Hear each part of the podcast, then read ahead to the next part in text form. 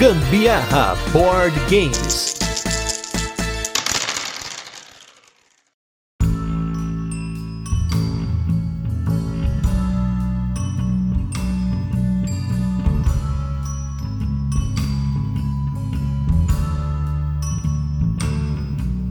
Fala galera, beleza? Aqui é Gustavo Lopes e hoje você está ouvindo mais um programa do Gambiarra Board Games. E no programa de hoje nós estamos aqui com Rodada dos Ouvintes, que é um programa no qual a gente recebe áudios dos nossos apoiadores lá do Catarse para comentar sobre um determinado assunto. E no assunto de hoje a gente vai falar sobre dicas para se jogar mais. E por conta da galera não estar jogando tanto quanto gostaria, temos poucos áudios, mas muita qualidade. E para me acompanhar, quem está aqui como sempre é aquela que joga muito comigo e também vai dar dicas de como jogar muito, porque ultimamente a gente já tá até precisando um pouco dessas dicas também. Carolina Guzmão. Eu sou aquela que joga muito e que joga pouco, porque pro Gusta sempre é pouco, galera. Não adianta, sempre será. Vou falar para você, gente, na última semana a gente jogou menos de uma hora de jogo de tabuleiro. Fica só essa denúncia. Apesar dessa denúncia tá sendo do passado, né, porque vocês estão ouvindo esse cast no futuro, foi isso. A gente jogou uma hora de board game em uma semana. Só fica aí a, a denúncia para começar. Uma hora, mas vários jogos. Essa semana foi Tim Carol. É, vários jogos, vulgo, sei lá, dois Velônimo e. Nem sei, a gente jogou pouquíssimo mesmo essa semana. Mas, para começar, como a gente tá aqui já nessa discussão, eu vou colocar aqui a primeira dica dela, que tá sempre com a gente aqui hoje. Também está nos nossos estúdios do Gambiarra Board Games, aqui, estúdios remotos. Vamos ver o que ela tem para falar para você. A Mabel vai conversar com vocês agora sobre as dicas que ela tem para se jogar mais.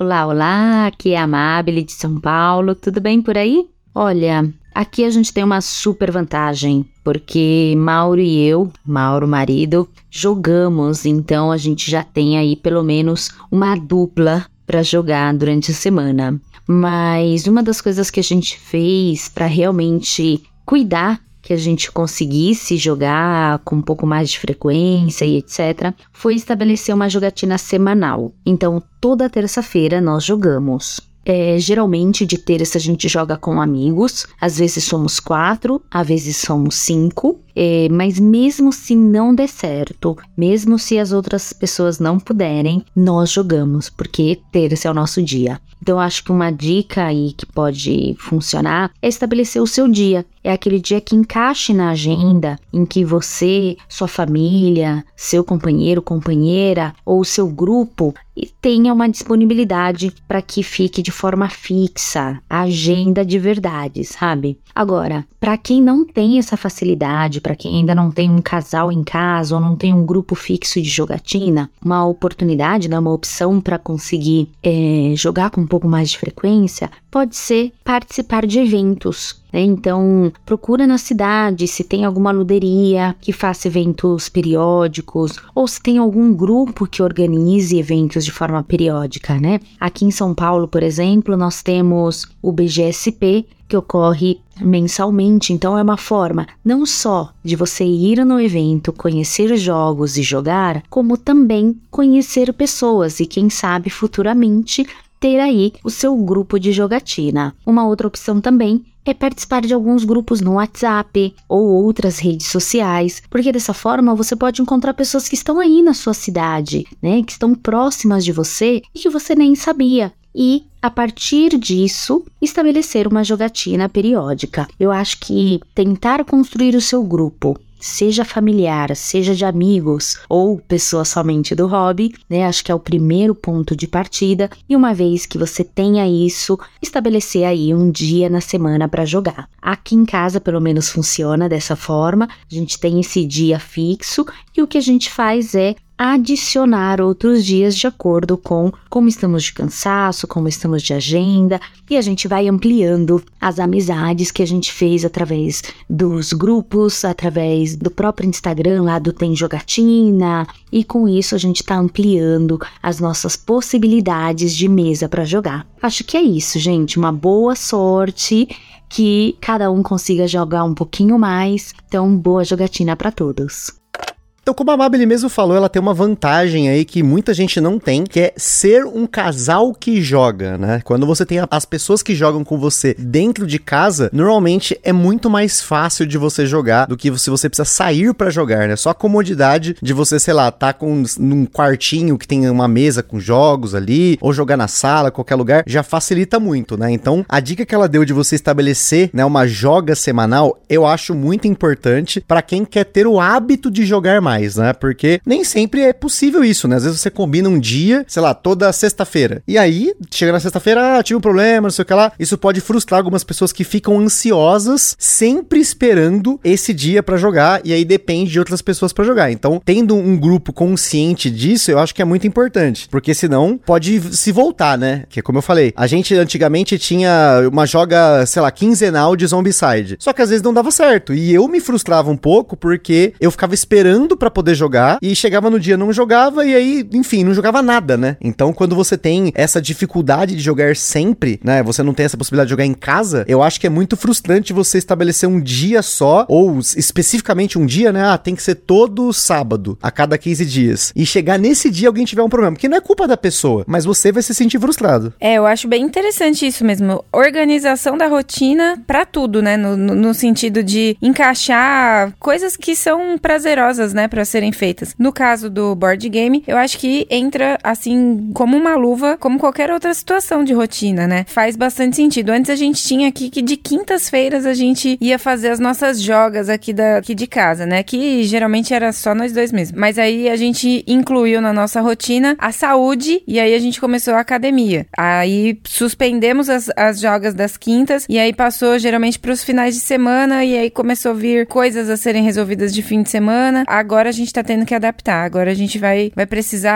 arranjar um outro dia, porque já não é mais de quinta nossa academia, agora é de quarta e sexta, mas a gente precisa reorganizar tudo porque outras coisas foram colocadas nesse meio do caminho, né? E aí, é, de novo, estou falando da minha experiência, né, gente? Você marcar, você ter isso é muito frustrante quando você não consegue atingir. Eu sou uma pessoa que eu gosto de encaixar muitas coisas na minha rotina e a minha rotina, ela tem que ser muito, vamos dizer assim, regrada para que isso funcione, para que eu possa fazer um pouco de tudo. Eu possa gravar o podcast, platinar meus jogos no PlayStation, conversar com o pessoal, fazer conteúdo e jogar, né? Que é o, o importante no nosso episódio, no que a gente tá falando aqui, né? Então, ter essa rotina, ela depende das outras pessoas, obviamente, mas você precisa se organizar muito bem para poder funcionar. Então, se você tem facilidade de jogar no final de semana, organize para que no final de semana você já joga, mas um tipo, não, não deixa assim, ah, precisa ser no sábado, precisa ser no domingo, precisa ser tal horário. Não faça isso. Combina no final de semana que é melhor, porque aí todo mundo se encaixa e não dependa de todo mundo para jogar. Se você tem um grupo de quatro, cinco pessoas e uma não puder, joga assim mesmo, ela joga na outra semana, ninguém vai ficar é, triste por não estar tá incluído, porque é a própria pessoa que não está incluído porque ela tem alguma outra coisa para ela fazer, né? Então, nesse ponto, é importante você ter essa maturidade de conseguir jogar quando possível, na medida do possível. A questão de jogar nos eventos eu acho muito interessante, porque você pode jogar, inclusive, jogos que você não tem, ou que você quer testar, você não quer comprar, ou que você provavelmente não compraria, né? Pra poder experimentar coisas novas, né? Então tem essa vantagem e também muitas vezes tem a vantagem de que se você não tem um grupo completo, né? Você, tá, você é um casal que tá querendo começar a jogar, ou você tá sozinho mesmo, às vezes você pode aparecer num evento e no próprio evento eles montarem a mesa no dia. Você só vai ter que ter essa noção de que você vai jogar com pessoas que você não conhece o background e pode ter experiências ruins, como já foi o nosso caso. Já contamos algumas vezes aqui de experiências de pessoas roubando na mesa, de casal se ajudando e coisa do tipo em jogo competitivo, mas assim,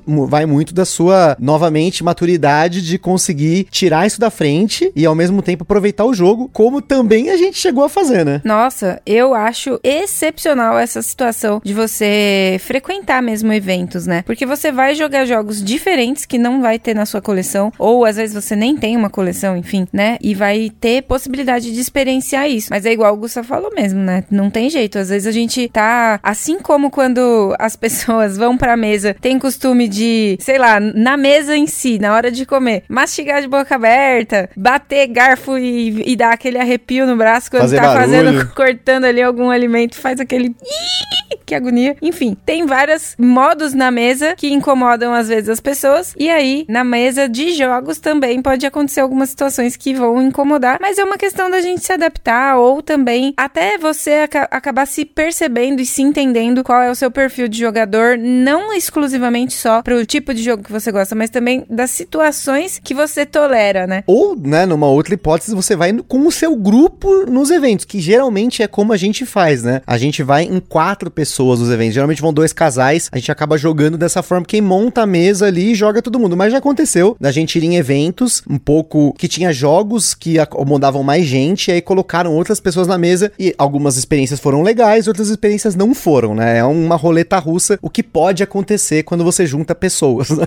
As combinações podem ser infinitas aí. E para isso, se você quer conhecer mais gente, sem dúvida, essa dica da Mabel aí sobre os grupos de WhatsApp é imprescindível. Eu conheço hoje muito, muito, muito, muito mais pessoas do que eu conhecia há quatro anos atrás por conta de frequentar esses grupos, inclusive o nosso próprio grupo de apoiadores do Gambiarra lá, que tem mais de 120 pessoas que a gente acabou se aproximando, conversa ali, já jogamos com algumas dessas pessoas que estão lá, que moram aqui em São Paulo, até pessoas que moram fora, né, que a gente já foi para Curitiba, né, para jogar lá no evento do Borzenburger, jogamos com o pessoal lá também. Então, se você começa a se aproximar desses grupos, talvez você encontre pessoas da sua cidade. Tem grupos de cidades, né, pelo menos as grandes cidades, né, São Paulo, Rio de Janeiro, Curitiba, Salvador. Tem grupos específicos dessas cidades que eu já vi o pessoal se formando aí em volta, mas tem grupos maiores aí, até de canais que você vai encontrar gente de tudo quanto é lugar. Já vi grupos sendo formado, né? A gente brinca lá, teve o capítulo de, do Gambiarra de Curitiba. Então tem muito disso. Mas, novamente, quanto mais você vai frequentar esses grupos, mais você vai encontrar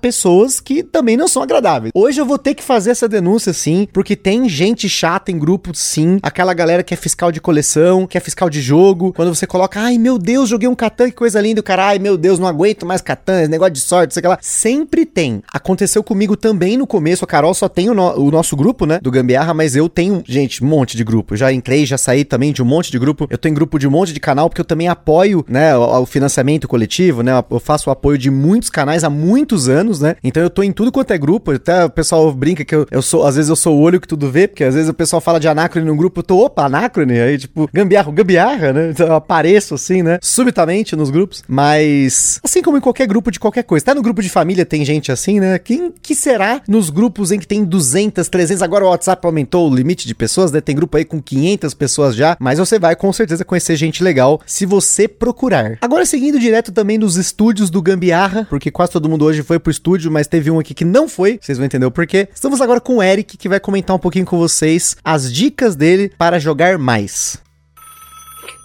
Salve, salve, gambiarreiros e gambiarristas desse Brasil, tudo bem com vocês? Carol, Gustavo, Antes de mais nada, para desejar um feliz ano novo para todos nós, que seja um ano de muitas jogas, que possamos jogar ainda mais aquilo que a gente gosta, mas também conhecer coisas novas, que possamos tirar da nossa prateleira do horizonte aquilo que a gente não conseguiu jogar no passado e que principalmente o Ministério Gambiarra diverte possa continuar nos divertindo. Vim aqui, né, ainda com apenas pouca experiência assim dentro do hobby, né? Como me considero novo, tenho aí um ano e meio, quase dois anos de hobby, né? De estar tá inserido realmente no mundo dos, dos board games, né? Para falar sobre algo que eu acredito que outras pessoas também tenham falado, que é eu acredito que a dica que mais tem falado é um chute, seja, tenha grupo fixo para você conseguir jogar, né? Tente realmente estabelecer dentro da sua rotina um dia com pessoas específicas que também estabelecem na rotina dela aquele dia específico para jogar e você vai conseguir jogar mais. Eu realmente acredito nisso. Mas eu quero colocar um adendo que eu acho que vai dar uma profundidade para essa dica, que é duas coisas: o início e o processo de ter esse grupo. No início, eu diria que uma dica né, que eu daria é realmente não tenha vergonha, não tenha medo de jogar com pessoas que você não conhece tá? E isso eu falo por conta própria, né? Hoje o grupo que eu tenho fixo, o principal, a gente chama ele de segundou, né? A gente até colocou o nome do grupo disso pra não esquecer que segunda é dia de jogar. E a gente se reúne segunda, depois do trabalho, vamos na casa de um de nós e, principalmente de um dos meninos e vamos jogar. E, e vamos jogar o que tiver.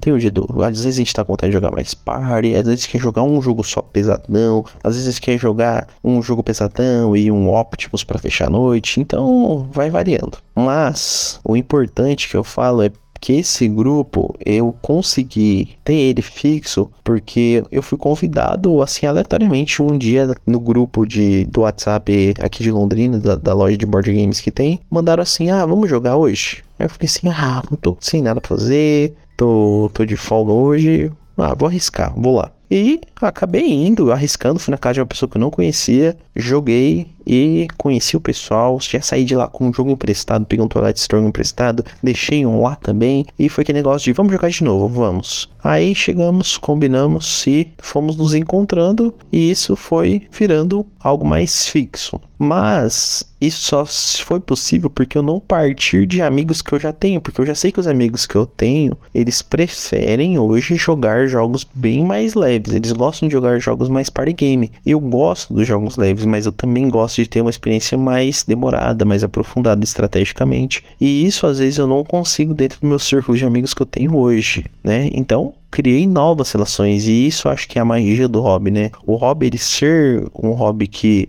estabelece uma parte social, da gente conseguir trabalhar também além das nossas competências estratégicas, é, matemáticas de dedução, mas ele também trabalha com nossas competências de linguagem, de expressão e também de a gente conseguir se comunicar. Né? A comunicação eu acredito que seja um ponto muito importante, porque eu, ao meu ver, né, na minha opinião, eu ter um grupo fixo que às vezes eu não tenha tanta afinidade com o pessoal, não seja tão prazeroso jogar quanto jogar com as pessoas que eu realmente crio um vínculo. E aí entra o segundo ponto que eu falei, que é sobre o processo de ter um grupo. Porque aí, quando parte desse princípio, eu vi que aquele grupo de amigos que eu conheci em maio do ano passado, eu comecei a ver eles muito ao longo desse período. E não foi somente um grupo da gente se reunir na segunda para jogar, mas às vezes da gente numa quarta e jogar, mas também comer alguma coisa antes, ir num rodízio, sair, ir no cinema, ir num café. Ah, vamos ver se vê quinta? Vamos. Vamos ver domingo à noite? Vamos. E isso acaba se tornando algo que a gente consegue criar mais intimidade, mais laço de amizade, sabe?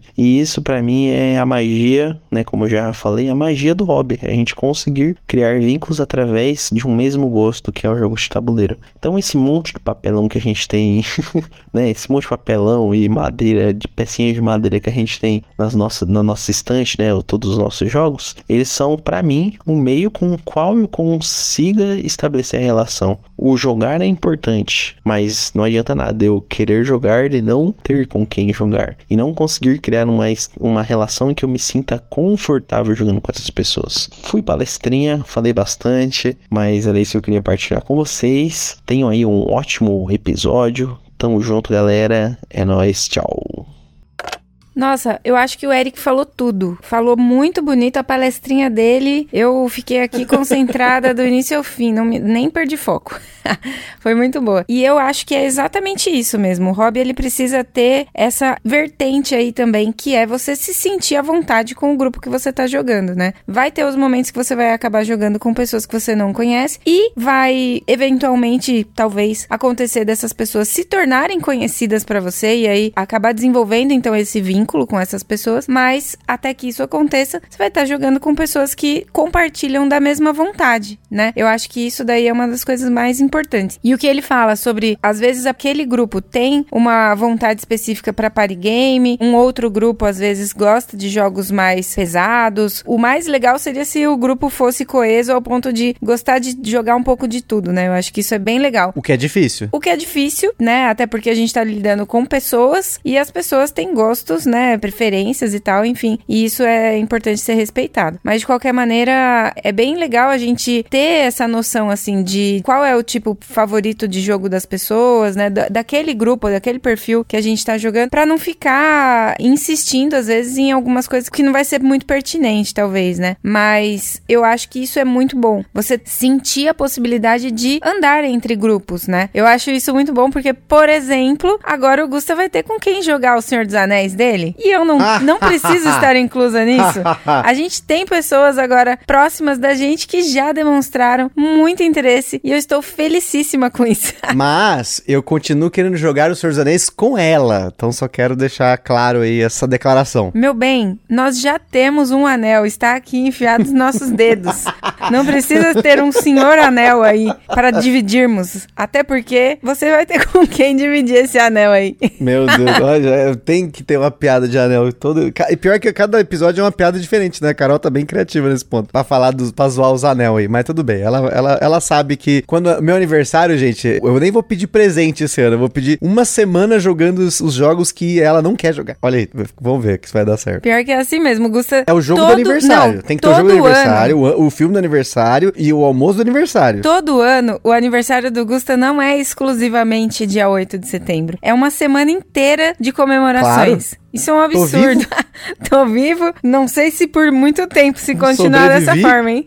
Sobrevivi mais um ano, tem que comemorar. Por mim, comemorava todo dia. Mas aí é muito dinheiro gasto e não dá pra fazer isso também. Mas toda, todo dia é uma celebração. É uma coisa boa. Tem que ser jogando, vivendo, comendo e às vezes na academia também sofrendo, né? Pode ser um pouco é, de tudo. A gente tanto que planeja geralmente pegar férias ou agosto ou setembro, porque aí é possível a gente ter essa uma semana de comemorações, assim, né? Porque se pega em agosto, às vezes as férias começaram mais pro metade de agosto, assim, e aí acaba que pega setembro, ou começa em setembro e aí já, a gente se planeja para conseguir já estar de férias no dia 8 e a semana do dia 8. É, jogar nas férias, se planejar nas férias para jogar também é bom, mas tem, às vezes tem momentos nas férias que a gente joga menos do que normalmente, porque aí a rotina quebra, mas aí, enfim. Agora, eu vou fazer rapidamente um comentário, né, é, esse negócio de tirar férias no aniversário e fazer a semana do aniversário, é porque teve um aniversário meu faz uns mais de 10 anos aí, que eu tive um dia muito ruim no trabalho no dia do meu aniversário, eu prometi para mim que eu nunca mais ia ia trabalhar no dia do meu aniversário. Então eu sempre tiro férias na época do meu aniversário para não repetir essa situação, porque eu acho que tem que comemorar sim. Tem que comemorar aniversário, você tem que comer, você tem que zoar no dia, fazer o que você quiser, seja feliz. Todo dia, mas no seu aniversário pode ser um pouquinho a mais, pode exagerar um pouco. Agora, comentando o Eric, tenho várias coisas para comentar, porque o Eric fez uma palestra, né? Então, se tem uma palestra, eu fiz uma listinha de coisas que eu quero comentar aqui, mas acho que a primeira coisa que ele falou é sobre o grupo fixo. E eu aprendi que para se jogar mais, você não pode ter um grupo fixo, e sim vários grupos. Quando você tem vários grupos, voltando lá no que a Amabile comentou de você ter a sua joga semanal, se você tem vários grupos, você pode marcar várias jogas ao longo do mês com pessoas diferentes. E aí você pode muitas vezes jogar jogos diferentes de novo, porque as pessoas às vezes têm coleções diferentes, gostos diferentes, querem experimentar coisas novas. Sabe aquela galera que tá começando, quer jogar aqueles jogos que estão parados na sua estante? Aquele catanzinho que tá todo mundo, ai, ah, não quero jogar mais Catan, mas eu ainda quero jogar Catan. Então, aí eu quero jogar Catan, tem aquela pessoa que nunca jogou, já fica armado aí para aproveitar esse momento. Ou oh, vou te apresentar um joguinho novo aqui, ó. Tá vendo esse joguinho aqui, o Catan? Então, não depender de um grupo também é bom. Se você consegue ter rotatividade, se você tem pessoas aí, se você já foi nos WhatsApp da vida, você já descobriu que na sua cidade tem um monte de board gameiro, e aí você fala, pô, vamos marcar, vamos marcar. Não, não deixa só no vamos marcar. Marque de verdade, né? Não, e uma coisa assim, que eu acho que. Isso foi uma coisa que a gente fez aqui, que eu acho ideia que. da Carol, pra falar a verdade. Isso, foi uma ideia minha, mas eu acho que é assim, bem legal, né? Tenha o seu kit emergência de transporte, ou seja no carro, seja na sua mochila, enfim, jogos, eu acho que jogos um pouco mais leves, tipo Pocket, né, no caso, para facilitar aí o transporte. E até preciso fazer um adendo aqui que eu estou pensando nisso agora, mas jogos que não custem tão caro, porque às vezes tem alguma adversidade aí, porque se você tiver é alguma situação, né, tá ali, sei lá, o assunto não tá rendendo. Fui viajar às vezes, né? Fui viajar, tal, não tenho ali muita coisa para fazer, aquele assunto não tá rendendo, você vê que as pessoas estão se dispersando, taca um jogo na mesa, entendeu? Você tem ali no seu carro, você tá com ele na mochila, coisinhas pequenas, taca o jogo na mesa. Mas o que eu ia dizer, jogos um pouquinho mais baratos, porque pode ter alguma situação de seu carro ser furtado, levarem sua mochila. tacar o jogo na mesa, de verdade, tacar o jogo, dar uma pancada e quebrar o jogo, né? Ou isso, ou derrubarem alguma coisa nas cartas, sei lá, né? Então, jogos não indicaria ter esse jogo para transporte, jogos muito caros não, mas coisinha mais, mais de boa. Mas tenha, né, alguma possibilidade de levar algum jogo para circular junto com você. Eu acho que a gente, inclusive, tem que aumentar o, o, a nossa verdade, gama de jogos verdade. do carro, mas eu acho que seria uma, uma situação interessante também, você ter jogos na mão para poder apresentar e evangelizar por aí. Nesse momento, a gente só tem um dobro no carro, que por sinal,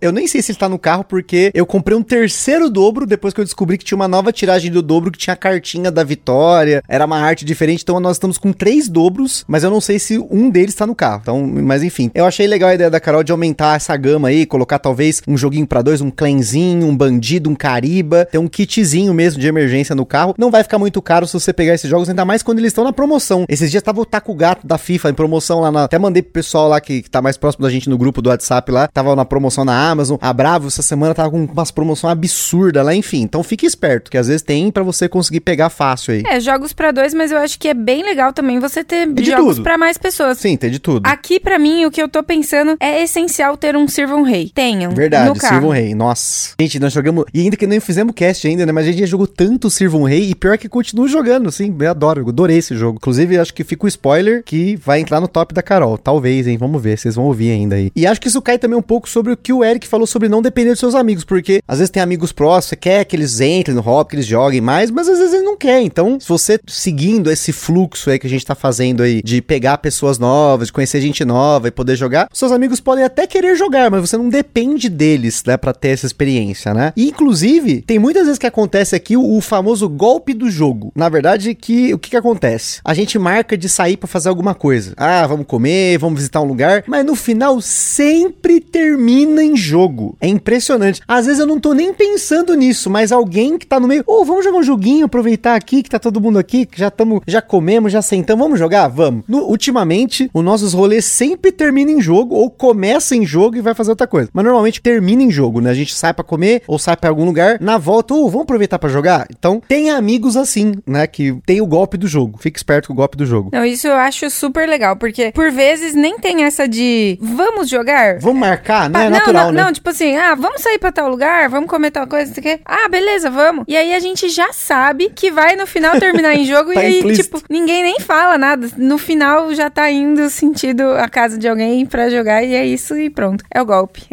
Muito bom. Esse é um golpe que você pode cair, só não caia nos golpes do WhatsApp. Agora, seguindo aqui com os nossos convidados aqui, quem tá mandando agora a sua contribuição, tá ligando lá direto dos estúdios do Gambiarra Board Games remotos, é a Marcela, que vai falar um pouquinho das dicas rápidas dela aí pra vocês de como se jogar mais com filhos. Olá pessoal, aqui é a Marcela. Acho que a principal dica é largue o celular. O celular consome muito do nosso tempo, a gente acaba demorando muito mais para realizar as tarefas que temos e acaba faltando tempo para jogar. Outra dica é se você tem crianças pequenas ou algum amigo com crianças pequenas e vocês querem jogar junto, atenda primeiro as demandas da- das crianças. Não adianta querer jogar correndo, porque vai ser interrompido toda toda hora. Então, se você atender as demandas dela primeiro, vai ser interrompido do mesmo jeito, vai, mas bem menos. E é melhor conseguir jogar alguma coisa sendo interrompida do que não conseguir jogar nada, né? É isso. Abraço pra todos. Como já dizia o ditado, mais vale um pássaro na mão do que dois voando, como a própria Marcela comentou, é melhor você jogar um pouco do que não jogar nada. Não é o que os mamonas falavam, não, hein? É, então, não, mas a gente não vai citar que aí fica not safe for life aí, né? Porque os Mamonas tinha muita coisa not safe for work aí, né? Mas, uma coisa que a Marcela falou aqui que pra mim é, nossa senhora, é, é, é óbvio, mas não é óbvio. Esse que é o negócio. Hoje em dia, não é óbvio, que é o negócio do celular. Gente, é impressionante, até eu às vezes me vejo nessa situação de como o celular, ele é um imã pra quando as coisas não estão andando quando estão paradas. Você sente que tem um vazio naquele momento e ao invés de você tentar preenchê-lo com outra coisa, você é atraído pelo celular. Eu não tô falando nem de dia que você tá com pessoas, tá com às vezes no, no seu dia a dia, às vezes trabalhando, você tá ali fazendo um negócio, aí você vê uma notificação, aí quando você vê já passou 15 minutos que você tava olhando coisa no celular. Realmente o celular, ele é uma ferramenta que ela é muito útil, ela mudou o mundo, né? Facilitou muita coisa. Hoje em dia você tem nossa, é, toda hora ali você tá, putz, precisa avisar alguém do negócio, precisa marcar um negocinho, porque o negócio na internet. É absurdo, assim, é uma revolução que não tem volta. Mas ao mesmo tempo, tem isso de que você preenche o seu tempo com o celular. E aí, aquele momento que você tem ali pra fazer qualquer outra coisa, você geralmente está consumindo conteúdo no celular. E muitas vezes é um conteúdo que pode ser da sua preferência, mas que tá pegando aquele tempo que você podia fazer uma outra coisa que você queria. Porque não é nem o caso, ah, não vou criticar, ah, mas a pessoa fica o tempo todo no celular, fica lá, bababá, é TikTok, é dancinha, é aqueles. É uns vídeos que a Carol vê que é o 5 Minute Craft, que quando você vê é inútil o negócio. Os caras fazem umas paradas muito, muito. Não, o pior é que é 5 Minute Craft. Aí o cara tá fazendo um anel a partir de uma porca. Gente, você sabe que aquilo ali não vai levar 5 minutos, né? É uma sacanagem o negócio é isso, né? Mas enfim, você tá- eu não vou julgar você ficar nesse conteúdo. Porque às vezes eu também fico, às vezes eu fico vendo lá uns stories, lá umas paradas nada a ver. O problema é quando você está com outras pessoas e ao invés das pessoas estarem conversando, socializando, jogando, comendo, se divertindo, qualquer coisa, gente, falando dos outros, né? Porque quem não tem assunto fala dos outros. Você tá lá no celular, cada um no seu canto, no, do seu lado da mesa, no sofá e cada um no seu mundo e quieto. Gente, para mim isso é um silêncio ensurdecedor, né? Perigando usar um termo aí que é muito clichê, né? Essa coisa do silêncio ensurdecedor, mas é isso. Eu comecei a me tornar consciente disso, isso me incomoda muito. Então, você largar o celular para poder jogar é uma forma de você, além de estar tá estimulando seu cérebro com uma coisa mais útil, né, para o seu dia a dia, para o seu futuro, para quando você se tornar idoso, os seus neurônios estarem funcionando bem, você também está socializando, está aproveitando aquele tempo com as pessoas que estão ao seu lado, ao invés de estar aproveitando com uma tela. Isso é verdade mesmo, né? Não tenho o que dizer, mas por vezes eu caio nessa armadilha aí. Gente, é que você tem que ter a, a consciência. Vocês já ouviram aquela história da caverna do Platão? Lá que os caras estão olhando pra parede e eles estão vendo a sombra, aí um cara sai da caverna? Quando você sai da caverna no seu pensamento, de você prestar atenção que você estava, né, inconscientemente ligado ao celular, né, você é atraído por ele nesses momentos, quando você começa a ter mais consciência disso, isso muda na sua cabeça. É uma chavinha que você volta ao passado quando não tinha isso. No máximo você tinha o joguinho da cobrinha ou ficar tocando sonzinho no celular. Agora, como a Marcela falou também de jogar com os filhos, né, você ter filhos e poder jogar. A gente não tem essa experiência, o máximo que a gente tem aqui são as nossas gatas, que a gente realmente tem que atender a demanda delas primeiro para depois poder jogar. Porque senão é minha ação, é gato subindo na mesa, é, é porque elas precisam comer, ela quer comer, quer, tem que limpar, não sei o que lá, enfim. Tem os cuidados que tem que ter com os animais. Atenda os seus animais também primeiro antes de jogar, né? Não negligencie para poder né, jogar, né? Mas, no nosso caso, ainda tem um, um adendo ainda, né? Porque quando a criança ela começa a ficar mais consciente que ela pode se divertir com um brinquedo, você pode dar um brinquedo, você pode até dar um jogo, colocar crianças para jogar, é uma coisa. O gato não. A gente às vezes joga a bolinha pro, pros gatos brincar aqui em casa, mas no geral, as gatas aprendem, as nossas gatas, elas aprenderam que o momento que a gente tá na mesa jogando é um momento que a gente tá concentrado. Então elas vão pra mesa junto com a gente. Então a gente tem que modificar o layout na mesa para ficar um gato deitado num canto, tem que deixar o gato na cadeira, às vezes tem que colocar um, um cobertorzinho, um roupão ali pra gata sentar na cadeira, porque elas querem ficar próximas da gente, porque olha só, gente, olha como o gato é um bicho inteligente. Ela já aprendeu que a atividade de jogar jogos tabuleiro é uma atividade gostosa, uma atividade boa, amorosa, tem um momento, uma aura gostosa ao redor. Então elas querem ficar perto. Se fosse ruim, elas saíam fora, não é não? Ah, é verdade isso aí. Dizem que os gatos captam a energia dos ambientes e tal, e elas ficam sempre, sempre em cima da gente. E porque elas querem carinho, porque elas também querem compartilhar daquele momento com a gente, né? Isso é muito bom. Gente, é impressionante. Eu, eu devia. Eu vou filmar um dia para vocês, vou botar no Instagram. Apesar de eu não botar vídeo no Instagram, porque eu, eu tô numa onda anti-vídeo no Instagram, porque eu gosto de foto no Instagram. Eu vou mostrar para vocês. É impressionante. Às vezes as gatas estão dormindo, elas ouvem eu arrastando a cadeira, eu colocando uma caixa, eu começo a montar o setup já tem um gato na mesa. A Clarice geralmente já sobe na mesa, que nem um furacão. É ela que geralmente quer ficar mais perto, assim. A Felícia geralmente senta do lado da cadeirinha, às vezes ela deita na mesa, mexe nas pecinhas, mas no geral a gente aprendeu ao longo do tempo a conviver com as gatas na mesa, apesar de que muitas vezes a Clarice quer deitar em cima do seu tabuleiro de jogador, ela quer zonear. Então a gente tem que colocar ela na cadeira, porque aí passa um pouco do limite, né? Ela se torna uma criança mimada da mesa, né? Mas no geral elas querem ficar perto nesse momento para vocês terem uma noção como inconscientemente elas já sabem, ou conscientemente, né? Porque a gente não sabe como que funciona a mente dos animais, mas elas já sabem que ali é uma atividade saudável, diferente quando a gente tá no celular, que elas não ficam perto. Fica assim. Nem sempre. Às vezes elas ficam dormindo nos cantos delas. Não fica, não. Contrário. Mas enfim. Agora, vou chamar aqui o Rodrigo, que também vai dar as dicas dele pra gente comentar aqui de como você pode fazer para você jogar mais no seu dia a dia. Bom dia, aqui quem fala é Rodrigo Moreira de Campo Grande MS, sobre dicas de como se jogar mais. Eu acredito que uma delas é ter um acervo ou acesso a um acervo variado, com jogos de vários tipos, temas, duração e tudo mais, pois isso tende a agradar um número maior de pessoas, então vai ser mais fácil de você formar vários grupos para jogos diferentes, né? E outra coisa que talvez possa ajudar é abdicar um pouco do seu gosto pessoal, no sentido de não querer jogar sempre aquele jogo ideal a todo momento. Ideal assim, pro seu gosto pessoal, é claro. Às vezes jogar um jogo que não é o que te agrada tanto, mas que vai agradar o grupo. Assim você pode talvez fidelizar mais um grupo e com o tempo eles quererem jogar jogos que estejam mais dentro do seu gosto, por exemplo. Eu acho que é isso aí. Essa parada do acervo variado que o Rodrigo comentou, só fica um alerta. Vocês veem que hoje eu tô no- nos alertas aqui pra vocês. Pra vocês não comprarem os jogos e se. Não caia na armadilha do jogo e se, que é aquele jogo que você compra. E se aqueles meus amigos vierem aqui que, que a gente já costuma beber junto, vamos comprar aquele jogo lá, que é um jogo mais drinking game, não sei o que, um jogo de zoeira. Ou e se aquele casal que joga comigo começar a gostar desse jogo, eu vou poder jogar um root com eles, porque aí a gente cada um aprende a sua. Gente, não caia na armadilha do e se. Você já tem um acervo de jogos, já começa mostrando os jogos que você tem, ou às vezes apresenta antes os jogos que você já tem e mostra, ó, o que, que você acha que você vai curtir aqui, o que, que você quer jogar. Porque às vezes a pessoa ela já dá uma pesquisadinha antes, ela já conhece, já viu foto. Ah, eu quero jogar aquele jogo que você pôs foto no Instagram lá, não sei o que lá. Então, pergunte, tente, né? Essa coisa de abdicar do seu gosto pessoal para não li- limitar as suas escolhas é sagaz, é uma dica sagaz. Você tem que saber chegar para as pessoas e falar o que, que vocês querem. Porque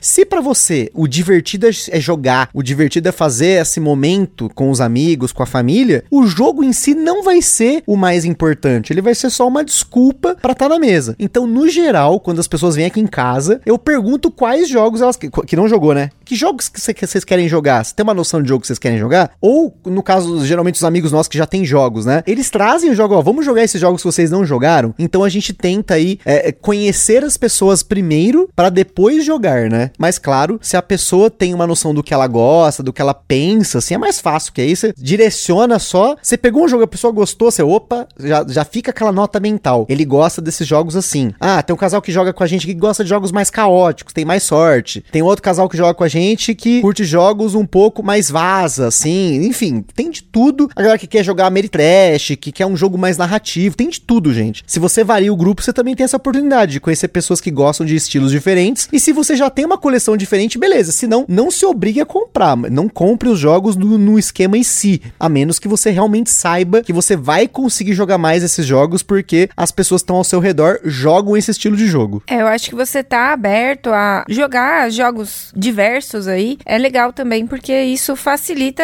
a aproximação das pessoas, né? Porque se você ficar sempre, eu só jogo jogos pesados, né? Eu só quero saber de jogos muito estratégicos. Isso daí vai acabar fazendo com que pessoas que você poderia estar jogando mais se afastem de você por conta disso, né? Porque nem sempre é, é uma das coisas que a gente falou em um dos outros casts aí de rodada dos ouvintes, que é isso, né? As pessoas, a gente tem que sempre fazer leitura de como é que tá o grupo naquele momento, tal. Isso é, é sempre importante, né, gente, pra garantir que o grupo se mantenha saudável nesse sentido, atingindo as expectativas de todos, né? Sim, tem um casal que joga com a gente aí há muitos anos aí, que é o Rafael e a Bianca. Já teve momentos que nós jogamos jogos um pouco mais pesados com eles, né? Tipo, sei lá, a última vez que nós jogamos, a gente jogou o Blackout Hong Kong, que foi porque eles pediram pra jogar. Eles falaram, ó, eu quero especificamente jogar o Blackout Hong Kong. Obviamente que eu jamais iria recusar uma mesa de um jogo do Fister, né? Óbvio. Quando falaram, quero jogar Blackout Hong Kong, eu falei, já tá na mesa. Antes da pessoa terminar a frase, já tava feito o setup. Mas é uma forma da pessoa experimentar o que ela quer, né? Eles procuram, eles sabem, gente. As pessoas que conhecem a gente aqui em casa, já- eh, que já vieram aqui também, sabem o que a gente tem na coleção. Eles sabem que tem jogo de tudo e quanto é tipo. Inclusive tem na Ludopedia. Se a pessoa quiser ver a nossa coleção lá, tem o nosso perfil na Ludopedia, tá aberto. A nossa coleção tá aberta pra vocês verem lá. Tem a nossa coleção, tem os jogos que a gente já jogou, tem a lista lá. É só entrar lá e olhar. Então, quem quer, vai atrás. Né? Hoje não vai ser o quem quer consegue, é o quem quer vai atrás. Quem quer pede, né? Acho que é mais fácil assim, né? E antes da gente finalizar aqui com o nosso último áudio que não veio do estúdio do Gambiar, ele não conseguiu chegar a tempo, então ele vai ligar aqui pra gente de outro lugar, mas no nosso caso, como a gente tá em casal em casa jogando aqui, né? O que a gente fez e que a gente tentou fazer e nem sempre funciona, mas no geral a gente consegue jogar mais, a gente estabeleceu na nossa rotina de tentar jogar todos os dias. Nem que seja um jogo de 5 minutos, de 10 minutos, né? No ano de 2020, a gente tentou fazer isso, depois de 2021 a gente tentou de novo, e aí 2022 a mesma coisa. A gente manteve isso, apesar de que hoje estão sendo mais espaçadas, né? Porque acontece de, sei lá, numa segunda-feira, a gente vai ter uma gravação e aí depois ter uma gravação mais tarde, mas aí aproveitando que eu já falei pra caramba, não quero explicar jogo, a gente, sei lá, senta senta pra assistir One Piece, assistir uma série, ah, tem que fazer alguma coisa a mais, tem que ir em algum lugar. Então a gente, ah, beleza, hoje não vai jogar, amanhã joga de novo. E, e às vezes e nem acumula, né? Porque for falar, ah, mas hoje não jogou um, amanhã joga dois. Não, não funciona assim, porque tudo depende do dia em si, né? A gente faz o que dá. Ainda mais porque a gente tem o podcast, então no geral a gente tem que se programar de pelo menos um pouco para poder jogar os jogos que estão entrando, né? Jogos novos, esses jogos que a gente faz o review para seguir com aquilo que a gente faz, né? De jogar três, quatro, cinco vezes o jogo antes de fazer o review. Mas a organização que a gente faz, por exemplo, de coisas que a gente pode fazer para economizar tempo, ajuda muito, né? Como às vezes eu fazer o setup num dia antes, quando é um jogo que vai demorar um pouco mais, sei lá, a Carol foi dormir, eu tiro lá uns 20, 30 minutos a mais para aprender o jogo, fazer o setup antes, ou a gente cozinha no final de semana. A gente já falou isso várias vezes aqui, não vou ficar repetindo. A gente faz marmita, né? A gente congela as nossas, o nosso almoço para não ficar fazendo almoço todo dia, depois a janta é um negócio um pouco mais rápido, né? Então a gente organiza isso porque é um tempo. Se você tiver que parar todo dia, como as pessoas tradicionalmente fazem, para fazer um jantar, aí tem que parar, aí tem que descongelar não sei o que, aí corta o vegetal, corta legume, aí faz ali, frita não sei o que, põe no prato, lava a louça. Gente, isso é ocupa aí uma hora, uma hora e meia tranquilamente. Então a gente faz isso, sei lá, a cada 15 dias no domingo, vai ocupar um pouco mais de tempo que a gente tá fazendo um panelaço, né? É uma janta para 10, 15, 20 pessoas, mas ajuda essas 3 horas, 4 horas que a gente fez de uma vez, vai economizar uma hora e meia todo dia. Então isso para nós passou a fazer sentido, ainda mais que foi até uma recomendação da nossa nutricionista, né, de poder fazer as refeições todas regradinhas, então ajuda. Então se você tem essa, isso, se você pode fazer isso na sua rotina ou isso ocupa muito tempo é uma forma. Só que a família tem que se adaptar a isso. Nem sempre a família vai se adaptar. Não é todo mundo que conseguiria. Por exemplo, eu sei que meus pais não conseguiriam de fazer assim. Para eles tem que ter um momento de parar, de fazer a janta, tem que ter comida daquele jeito, tal, cada dia uma refeição diferente. Eu não ligo. Eu por mim eu como frango com alguma coisa na mistura todo dia. Comia não, eu como, né? É o que eu geralmente faço, né? O que muda é a comida da Carol, que a Carol que tem a comida diferente, mas o, o meu é uma base diferente e o frango todo dia. Então eu não ligo, porque eu gosto, é um negócio que eu faço rápido e eu não, tipo, sei lá, é, é uma forma de você, né, interpretar a sua rotina, né? E tem outras coisas que a gente pode fazer para economizar tempo, né? É, o esquema, na, na, realidade, é, tipo, organização de rotina mesmo, né? Eu acho que para tudo, no, no, se a gente tá organizado, funciona, né? Então, se você tá percebendo que seus dias estão ficando mais apertados, reveja, organize. Vamos ver, às vezes encaixa uma coisinha a mais aí no dia a dia de vocês, coisa que não caberia antes, porque vai sobrar mais tempo, né? Se você tiver a possibilidade de reorganizar essas coisas que são comuns, coisas que é obrigatório fazer todo dia, por exemplo, cozinhar, né? Então, se você organiza isso, já, já facilita, né? O, o negócio é você é organização de tempo, gente. É, tem gente que não gosta de planejar, né? De fazer planejamento. Às vezes você precisa de uma ferramenta, né? Sei lá, a gente tem, por exemplo, o Trello, né? O Trello é uma ferramenta de organização que tem uns cartõezinhos que eu uso para organizar um monte de coisa da minha vida, né? O trabalho, o podcast. Você coloca lá por semana, lista. Você pode fazer várias formas, tipo uma lista Kanban, né? É por fazer, em andamento, feito, verificado. Não sei. Existem muitos métodos de organização. É, eu já estudei muitos deles porque é uma coisa que eu gosto muito. Foi, um, foi uma das, um dos temas que eu gostava muito na faculdade, na minha pós-graduação depois. E eu acabo levando isso pra vida. Na verdade, eu uso mais na minha vida do que no trabalho. Porque no trabalho as coisas já estão um pouco mais organizadas de uma forma específica, né? A gente, apesar de usar essas metodologias, tem. Isso eu tô falando grego, praticamente, é pra muita gente, né? De usar Kanban, usar Lean, usar Agile, XP, enfim, tem um monte de nomes bonitos, ainda mais para quem trabalha em TI, mas são formas de você organizar a sua vida, né? 5S, Mary Kondo, tem de tudo, gente. Você vai encontrar formas de organização de tudo quanto é jeito para facilitar o seu dia a dia. São técnicas, né? Tem o, o Pomodoro, que é uma técnica que você usa aqueles timer de cozinha para você focar numa atividade. Então você coloca lá que nesses 15 minutos do timer, você não pode fazer absolutamente nada sem ser aquilo que está fazendo. Então isso chama Pomodoro, porque é, o Pomodoro é aquele que é um tipo um tomate, né? É que é, é o nome de lá de fora, né? Mas aí você põe o timer ali, deu os 15 minutos, faz uma pausa, levanta, estica as costas, faz outra coisa. Beleza, vou focar mais 15 minutos. Gente, esses 15 minutos que você foca dá uma diferença absurda, absurda. Hoje eu faço isso naturalmente, né? Eu foco os tantos minutos ali, às vezes com a minha equipe no trabalho tal, falo, agora nós vamos ficar uma hora em foco. Faz isso, isso, isso, vamos organizar para essa uma hora. E, gente, dá uma diferença muito grande. Então, aplique e pesquise sobre isso. Gente, tem material absurdamente vasto hoje em dia, né? No YouTube, em livros, PDFs, no, até no TikTok você acha essas dicas, né? E isso não vale para board game só, tá? Isso é para tudo na sua vida, né? Mas enfim, seguindo para nossa última dica de hoje, quem não conseguiu sair a tempo para chegar a tempo aqui nos estúdios do Gambiarra é ele, Diego, que vai falar com vocês a dica dele de onde quer que ele esteja. Tá ligando? Tô já pra atender aqui. Vamos ver aí, comentar as dicas que o Diego trouxe para vocês. Fala gambiarreiros, aqui é Diego de Santo André. Bom, hoje ninguém me interrompe, eu tenho certeza. Bom, vamos lá. Então, tirando o Gustavo, que tem umas 29 horas no seu dia, pelo tanto de jogos que ele platina, pro restante de nós, com, com 24 horas, eu tenho algumas dicas aqui. Que eu usei, uso, né, bastante, até por conta da minha filha agora, né, de, de 7 meses, então é bem difícil de jogar. E eu mesmo, não, até antes dela nascer, não conseguia toda semana ter uma frequência padrão, né, indo em lojas ou marcando com meus colegas fisicamente para jogar. Então a primeira delas é dê uma chance, né, e jogue online, né, pelo BGA ou qualquer outra plataforma aí de, de jogos de tabuleiro online, porque é um meio muito bom de conhecer os jogos e fica muito mais fácil de conciliar horários, né? Ah, de marcar com o pessoal. Joguei Rising Sun, joguei Ilha dos Gatos, né? Apresentei alguns jogos para pessoas que não são do hobby é, através dessas plataformas. É muito mais fácil de marcar, né? Um, um, dia à noite aí você vai lá e joga um joguinho, ah, uma partida ali muito mais rápido, né? Uh, não substitui, né? A joga presencial.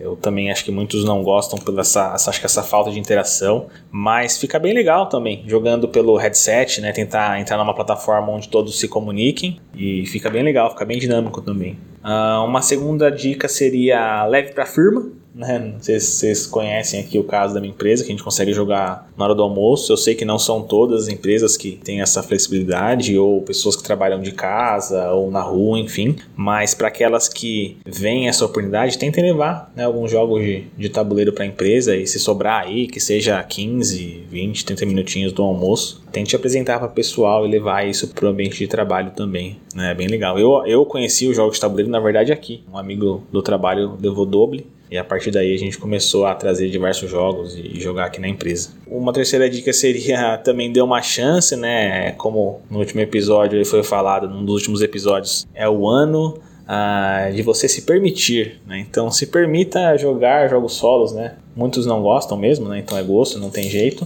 Mas para aqueles joguinhos seus que estão aí parados, né? Na, na prateleira ou que está difícil de marcar uma, uma joga, tenta jogar o modo solo dele. Aprenda o modo solo, põe na mesa. É um meio muito bom também de conhecer as regras, de dominar mais as regras para você conseguir passar isso para as pessoas depois, né? Então dê aí a chance aos, aos jogos solos também, né? Eu jogo bastante. Né? Joguei Root, joguei o Imperium Legends também, eu gosto bastante. Eu joguei bastante, né? Jogos solos também. E uma última dica também é mais também preferência, né? Eu sei disso, mas a questão de quando organizar jogas, às vezes levar só jogo novo. Eu tava numa época numa pegada com um amigo meu de tentar zerar a estante aí do horizonte aí. Então a gente sempre levava jogos novos e aí cada jogo que você põe na mesa, é, você gasta um tempo ali com a explicação, né? Então, um dia que você tem ali para jogar, sei lá, 5, 6 horas, é diferente se você só levasse ou faz, fizesse um mix, né, de jogos que vocês já jogaram e jogos novos, né? Porque os jogos que vocês já jogaram, todo mundo conhece as regras, ele flui muito mais rápido, então dá para jogar mais partidas. Então, às vezes é isso, quando organizar as jogas, tente fazer um mix, às vezes, né, de jogos novos, que você vai ter que explicar a regra, mas também jogar novamente jogos que todos já conhecem. Bom, e é isso. Valeu, Gustavo. Obrigado pelo espaço novamente e um abraço. Caramba, finalmente uma gravação que ninguém me interrompe, meu. Poder mandar direto sem ninguém enchendo o saco. Deu certo.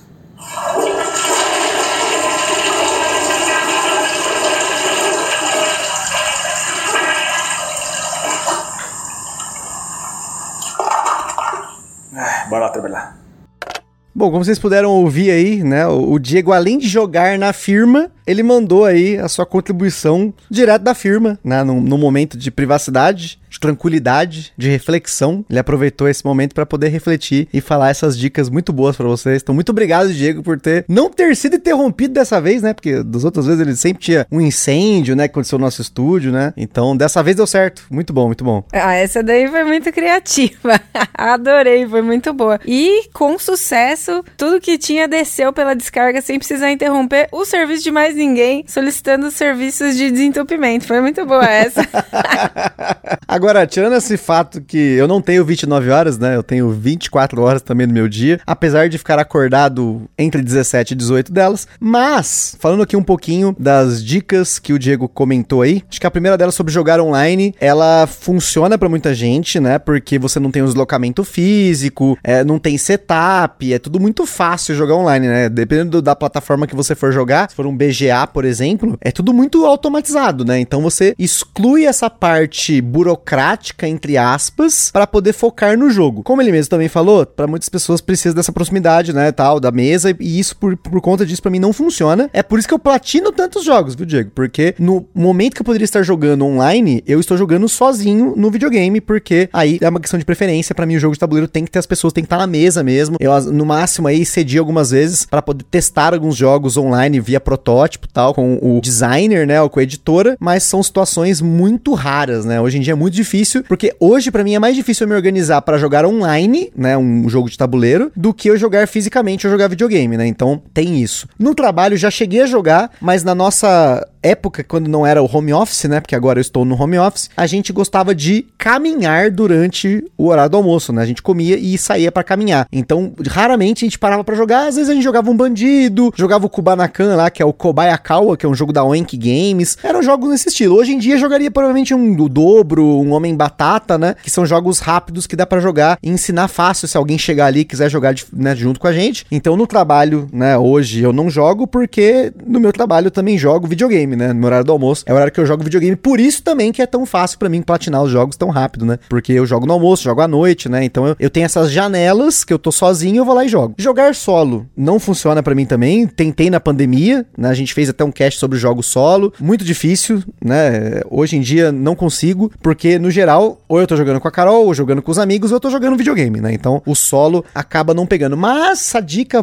principal para mim aqui é repetir os jogos, porque o tempo de explicação consome tempo de jogo. Isso daqui também é algo que deveria ser óbvio, mas eu só fui me tocar quando o Diego comentou. Eu comecei a prestar atenção o tempo que eu levo explicando jogos toda vez que a gente para para jogar, porque normalmente quando a gente para para jogar, a gente tá jogando jogos novos. Pelo menos uma pessoa na mesa não jogou o jogo. Então, isso é o mal de você ter aquele acervo que o Rodrigo comentou mais cedo, de ter um acervo para pouco de tudo. Só que quando você tem um acervo para pouco de tudo, você tem um monte de jogos, tem que explicar os jogos. E se você tem muitos jogos, as pessoas querem jogar jogos novos, né? As pessoas vão mais pro Team Carol, de querer jogar jogos novos, experiências diferentes. Então, eu prestei atenção recentemente aí, nos últimos, sei lá, quatro encontros que a gente teve aí, pelo menos uma hora para mais foi dedicada à explicação de regras de vários jogos. Que era o tempo que daria para ter jogado mais jogos. Então, ser Tingusta tem a sua vantagem de que você pode jogar mais porque você tá explicando menos. Olha aí, fica aí a dica para vocês. Sobre isso, Diego, para mim fez bastante sentido é, jogar online na época da pandemia, assim, né? Eu algumas vezes joguei com amigos Gartic Phone. Mais do que eu, hein? Mais do que o Gusta que eu joguei. A gente jogou também esses, igual o Gusta falou, né? Esses jogos pra teste das editoras, né? E junto com o designer. Você jogou Codenames? Codenames a gente jogou também. É assim, foi bem legal, né? Não substitui mesmo a mesa ali presencial com a galera toda, mas é um gostinho que se dá, né? Você tira um pouquinho da, da vontade de jogar com outras pessoas também, né? Porque jogar em dois sempre é legal, mas a experiência em mais pessoas acaba se tornando mais engraçada às vezes, dependendo da situação, porque todo mundo traz um pouco da sua bagagem, né? E aí acaba se tornando uma situação às vezes engraçada, dependendo do jogo, claro. No caso do Codenames foi muito engraçado jogar em mais pessoas, inclusive online. Sobre essa questão que o Gusta falou de ficar ensinando regra e tudo mais, eu não sofro muito disso porque eu nunca explico regras. Mas acaba sendo um momento um pouco cansativo para mim, porque a maioria das vezes eu joguei junto com o Gusta já, já tinha ouvido a regra, tal, já tinha aprendido o jogo, e aí eu fico ali sentada na mesa só repassando a regra, né, ouvindo novamente, e eu perdi um pouco de tempo nisso também, né, é, enquanto ele tá ali explicando pra mesa. Mas é óbvio que se para você chegar aos finalmente, que é o que você quer, que é jogar, você precisa passar por isso, né? Se você quer jogar com mais pessoas, todo mundo tem que saber o jogo, conhecer as regras direitinho e tudo mais. Que inclusive Inclusive, essa semana aí a gente jogou o Velônimos com a minha mãe e o Gusta ensinou tão direitinho que a danada saiu disparada na nossa frente nessa corrida de bicicleta, ganhou o jogo da gente. Mas porque ela aprendeu muito bem as regras que o Gusta passou ali ensinando, passou um tempinho ensinando ali para ela, né? E isso é muito bom porque aí você vê realmente as pessoas aproveitando. Mas sobre ser Team Carol, a gente sofre um pouquinho disso, né? Ter que ficar ali aprendendo várias regras em curtos períodos de tempo, né? Mas o Gusta, na época lá do, do jogo, de, de, falar sobre isso, ele não soube se expressar. E aí ele poderia ter ganhado mais seguidores nesse momento. perdeu, perdeu. Tá bom. Fica a denúncia aí, fica a denúncia. Mas é aquilo lá, né? Hoje a gente acaba se equilibrando mais no Team Carol Team Gusta em casa, só dando um feedback desse episódio. Por conta dessa dificuldade, às vezes, de nos organizar, a gente consegue jogar os jogos novos que estão chegando e os jogos do review. Então tem a repetição dos jogos que a gente escolhe para falar no podcast, ao mesmo tempo que tem os jogos novos que a gente joga com as pessoas que querem jogar jogos novos com a gente e também os jogos que vão chegando pra gente. Então, hoje tem esse equilíbrio porque o podcast permite isso. Agora, sem o podcast não sei como seria, mas sem dúvida, eu acho que não precisar explicar sempre jogos novos ajuda até você não ter tanta preguiça de jogar mais, porque às vezes, até para mim, gente, me dá uma preguiça de ter que aprender jogo para explicar, ainda mais quando o jogo é, tá mais do que 3.5 no BGG, que é um jogo que se o Nitrane não tiver explicado, se já não tiver um vídeo antigo, né, do Davi Coelho, do Watch It Played, eu não vou conseguir fazer o meu método hoje de aprendizado, que é ler o manual, aí eu pego um vídeo e eu fico escutando esse vídeo como se fosse um podcast, eu não tô vendo o vídeo. E aí eu fico pensando, pô, mas esse, ah, lembrei, isso aqui é aquilo que tá lá, é aquela, sabe, você tentar memorizar, eu tento memorizar o tabuleiro, os componentes, e aí quando a pessoa tá falando na explicação, eu tô simplesmente já visualizando na minha cabeça. Agora tem até um adendo, né, porque como a gente tá fazendo um pouco mais de academia, eu tô tendo mais tempo na academia, eu aproveito que a esteira lá da academia tem um pouco mais de tecnologia, eu sincronizo meu fone com ela e eu deixo um vídeo do YouTube, né, de regras, geralmente de algum jogo lá. Então eu consigo aproveitar aquele momento que é bem tedioso para mim, que é essa última meia hora do treino, que é onde eu tô acabado já, tudo cagado. E aí eu tô lá correndo, andando, sei que lá, e aí eu presto atenção, fico vendo regra, né, aprendendo coisa nova. E aí eu acabo absorvendo. Recentemente eu fiz isso e deu bastante certo. Então, ou seja, até na academia a gente aproveita para poder fazer uma coisa do tipo, eu pelo menos, né, porque aí eu aproveito pra ouvir música também, que é uma coisa que eu gosto muito, mas nesse momento específico